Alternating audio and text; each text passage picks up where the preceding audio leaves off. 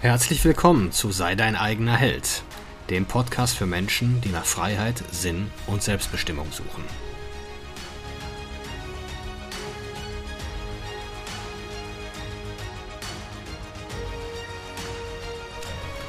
Mein Name ist Marcel Manten, ich bin Familienvater und Unternehmer und in diesem Podcast möchte ich die Erkenntnisse und Lektionen mit euch teilen, die mich das Leben auf meinem Weg bisher gelehrt hat. Warum werden wir nie so wirklich glücklich? Ja klar, es gibt immer Leute, die sagen, sie sind super glücklich, wenn sie gerade frisch verliebt sind oder wenn sie im Lotto gewonnen haben und so. Ja, nur leider hält das ja nie so lange an. Ne? So maximal sechs bis zwölf Monate. Weiß mittlerweile so die Psychologie, die nennt das hedonistische Adaption, dass wir uns an jeden positiven Zustand gewöhnen und das dann der neue Normalzustand für, für uns ist und dass wir dann halt keine Dopaminausschüttung mehr erfahren in diesem Zustand. Dafür muss dann wieder müssen neue Highlights her, neue Stimulation. Oftmals, wir Menschen sind abhängig von kurzfristigen Dopaminausschüttungen. Social Media, Essen, Trinken, Feste, und so, ja, Feiern, Party, ne, das, das ist so das, was uns äh, glücksmäßig ernährt. Nun ist unser Verstand aber nicht dazu gemacht, um uns glücklich zu machen, sondern um zu überleben. Der Verstand liefert uns Informationen oder bewertet, die Aufgabe des Verstandes ist es, in Wahrnehmung zu bewerten und zu prüfen, lauern dort Gefahren, die mein Überleben äh, gefährden können. Und die verarbeitet er weiter. Wenn das Überleben dann gelingt, zieht der Verstand Rückschlüsse. Der liefert Begründungen, warum wir überlebt haben. Also ich habe überlebt, weil ich dem Säbelzahntiger davongelaufen bin und mich dann hinter einem Baum versteckt hat. Das ist die, Be die Begründung ist dann geliefert, also wird er das als Strategie immer wieder anwenden, sobald er einen Säbelzahntiger sieht. Das war früher sehr, sehr nützlich. Und diese Begründung nennt man einen Glaubenssatz. Und durch diese, diese Glaubenssätze, die formen unser ganzes Weltbild. Durch diese Schablone, die aus diesen Glaubenssätzen geformt wird, damit interpretieren wir und bewerten wir unsere ganze Umwelt. Und deswegen hat auch jeder Mensch seine eigene Welt, auf die er blickt. Also es ist immer falsch auszuge äh, davon auszugehen, ähm, alle haben das gleich, gleich zu bewerten, ist de facto nicht der Fall. Nun kommt ja noch erschwerend hinzu, dass es für uns Menschen ja heute gar nicht mehr so sehr ums körperliche Überleben geht. Und stattdessen wenden wir, und wenn wir jetzt so bedrohliche Situationen erfahren, dann sind die meistens auf emotionaler Ebene. Wenn unser Ego angefressen, angeknackst wird, wenn wir uns beleidigt, gekränkt, ähm, wenn uns Unrecht getan wird, oder, oder, oder. Dabei muss das ja auch nicht unbedingt der Fall sein, sondern nur die Wahrnehmung dafür.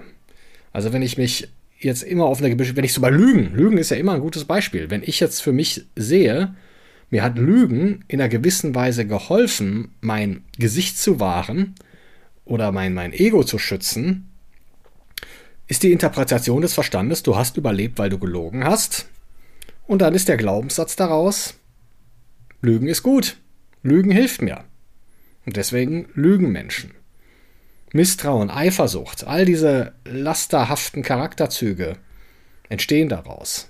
Aber daraus entstehen auch durchaus gute, darf man ja auch nicht vergessen. Also ja, leider, wenn es ums Überleben geht, nehmen wir immer das Schlimmste an, was ja auch dienlich war früher. Also wenn es wieder auf die körperliche Ebene gebracht wird, äh, überall Gefahren zu vermuten, war ja auch wirklich sinnvoll. Vor, vor, vor 30, 40.000 Jahren. Heute dass unser Ego im Überlebensmodus ist, überlebend, permanent im Überlebensmodus ist, ist alles andere als sinnvoll. Und schadet uns sehr. Also dementsprechend gibt es halt nur die Interpretation der Geschichten, die unsere, also der Wahrnehmung, die unsere Welt definiert. Ja, und am Ende des Tages ist das auch immer ein Widerstand gegen den Moment, gegen das Sein an sich.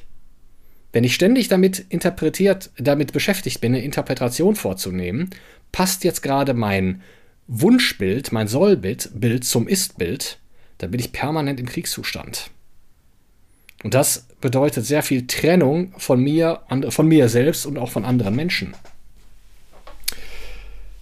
So, wo sehe ich jetzt Möglichkeiten, glücklich zu werden? Für mich bedeutet Glück äh, die Überwindung eines selbst auferlegten Widerstands oder eines, eines, ein selbst auferlegtes Mühsal zu beseitigen oder zu durchstehen. Jetzt, ich sage bewusst kein Fremd, weil es ist ja was anderes. Wenn du den ganzen Tag hart arbeiten musstest in deiner Firma und hast jetzt, sage ich mal, bei Amazon den ganzen Tag ähm, Bestellungen kommissioniert, dann hast du auch verdammt hart gearbeitet und bist äh, durch dir sehr viel Mühsal an dem Tag gegangen. Aber durch, die, durch diese Fremdbestimmtheit, weil du es dann halt nur gemacht hast, um deinen Lebensunterhalt zu verdienen und dein Tag von anderen getaktet und bestimmt war, fühlst du dich abends ausgebrannt und leer. Und sedierst dich dann mit Alkohol, Cannabis, Essen, Porno. Mit diesen üblichen Dingen halt. Und hältst dann diese Erleichterung, die du dir dadurch gibst, für Glück oder Zufriedenheit. Auf jeden Fall, es tut was für dich. Es tut was für deine niederen Instinkte. Wohingegen Menschen, die jetzt zum Beispiel den Marathon laufen, Ironman machen oder mit Gewichten trainieren, sich immer besser fühlen, wenn sie das, wenn sie das gemacht haben. Und sind wesentlich weniger anfällig, sich in diese Laster zu ergeben, weil sie halt da sehr viel Sinn und Selbstwert drin sehen, diese Aufgaben, die sie sich selber gestellt haben, zu, ähm, zu meistern. Ist einfach persönliche Integrität, die sich darin zeigt.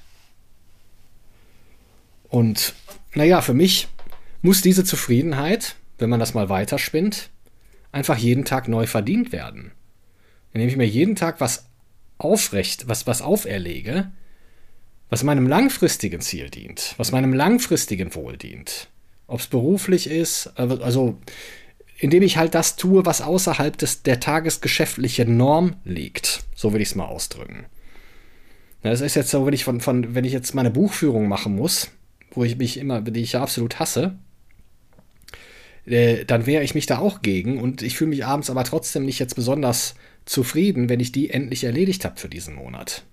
Sondern ich fühle mich zufrieden, wenn ich den Workout gemacht habe, wenn ich zum Beispiel mir Gedanken über mein Coaching-Geschäft gemacht habe, wenn ich mir über meine Zielkunden und über mein, mein, mein Angebot Gedanken gemacht habe, über das Produkt, was ich verkaufen will, wenn ich solche Sachen, wenn ich solche Sachen für mich erledige, dann fühle ich darin eine gewisse ja, Zufriedenheit. Ist, ist, Erfüllung. Erfüllung ist das richtige Wort. Ich, ähm, denn nicht, weil ich weiß, weil ich meinem, meinem höheren Selbst gedient habe. Dieses höhere Selbst, das ist immer die Stimme, die dir erzählt, wer du sein kannst, mit der du auch morgens aufwachst. Kein Mensch wacht morgens auf und sagt, ich will gerne fetter werden. Sondern dein höheres Selbst ist immer die Stimme in dir, die dir sagt, du kannst das, du machst das und du willst das. Und irgendwann kommen die vielen anderen Stimmen, die sagen, äh, muss ja doch nicht und die anderen haben auch nicht und das ist ja so anstrengend. Das ist dein niederes Selbst. Und dein niederes Selbst fütterst du mit Netflix, Restaurante Pizza von Dr. Oetker und mit Alkohol. Das nennen wir Entspannung. Und das finden wir auch normal, weil es alle machen. Aber du hast trotzdem immer wieder mehrfach im Laufe des Tages diese Stimme in dir, die sagt, nee, mach was anderes. Mach das, mach das, was du gestern Abend eigentlich tun wolltest. Mach den Waldlauf, mach die Liegestütze, schreib dein Tagebuch. Mach dein Brainstorming über irgendwas was dich beschäftigt und was du in deinem Leben verwirklichen willst. Lies das Buch, was du schon so lange lesen willst. Das sind diese, ja, diese auf ein Ziel oder auf deine Vision einzahlenden Tätigkeiten. Und letztendlich ist das Leben ja nur eine Aneinanderreihung von Momenten. Also es ist eigentlich nicht so streng genommen Zeit. Ähm, Zeit ist eigentlich ein Konzept des Verstandes womit wir Ereignisse einordnen und messen können. Und wir machen keine abgehackten Erfahrungen und keine sequenziellen Erfahrungen, sondern wir machen eine kontinuierliche Erfahrung. Wir versuchen nur immer die, annehmlichen, die, die angenehmen Erfahrungen festzuhalten. Dadurch entsteht Anhaftung. Und aber letztendlich schwankt, schwankt unser Energielevel. Es schwankt immer so zwischen, ich sag mal, diesem höheren Ich und höheren Selbst und diesem niederen Selbst was einfach nur sich gehen lassen will.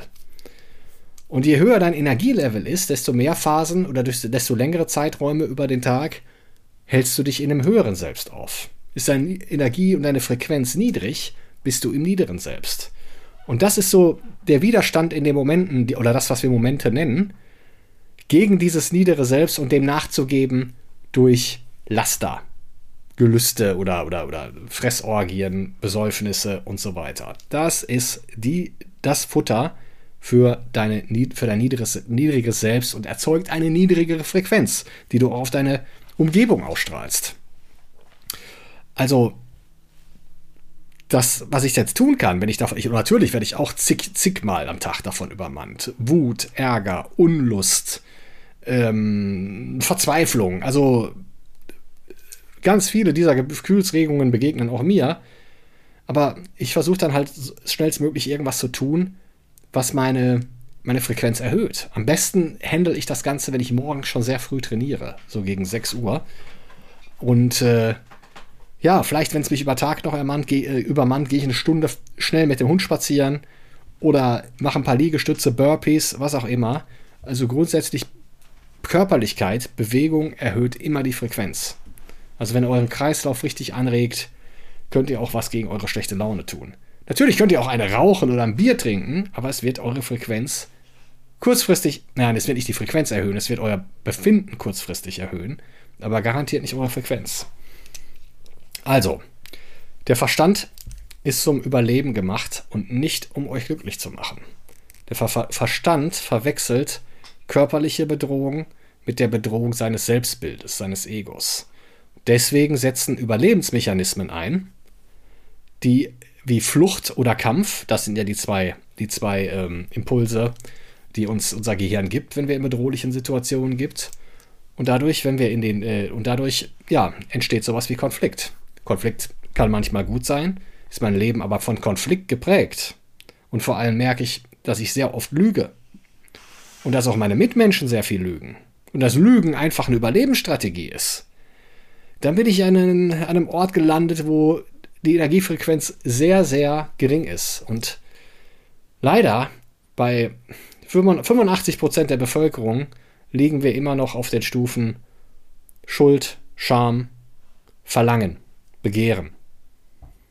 Der Unterschied zwischen Begehren und Verlangen ist, dass ein, ein Verlangen etwas ist, wenn ich etwas haben will, ohne das Notwendige dafür zu tun ein Begehren, da weiß ich, was ich dafür tun will und bin bereit, es zu tun. Und dann bekomme ich es vielleicht auch. Aber allein Verlangen ist eine sehr niedrige Energiefrequenz. In diesem Sinne ist es ein bisschen länger geworden heute. Ich danke fürs Zuhören. Würde mich freuen äh, über Kommentare, Likes und Abos. Und sag bis zum nächsten Mal.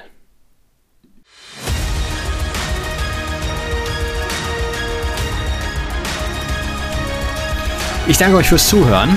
Würde mich freuen, wenn ihr den Podcast abonniert und beim nächsten Mal wieder zuhört. Empfehlt ihn auch gerne weiter. Bis dahin, ich freue mich.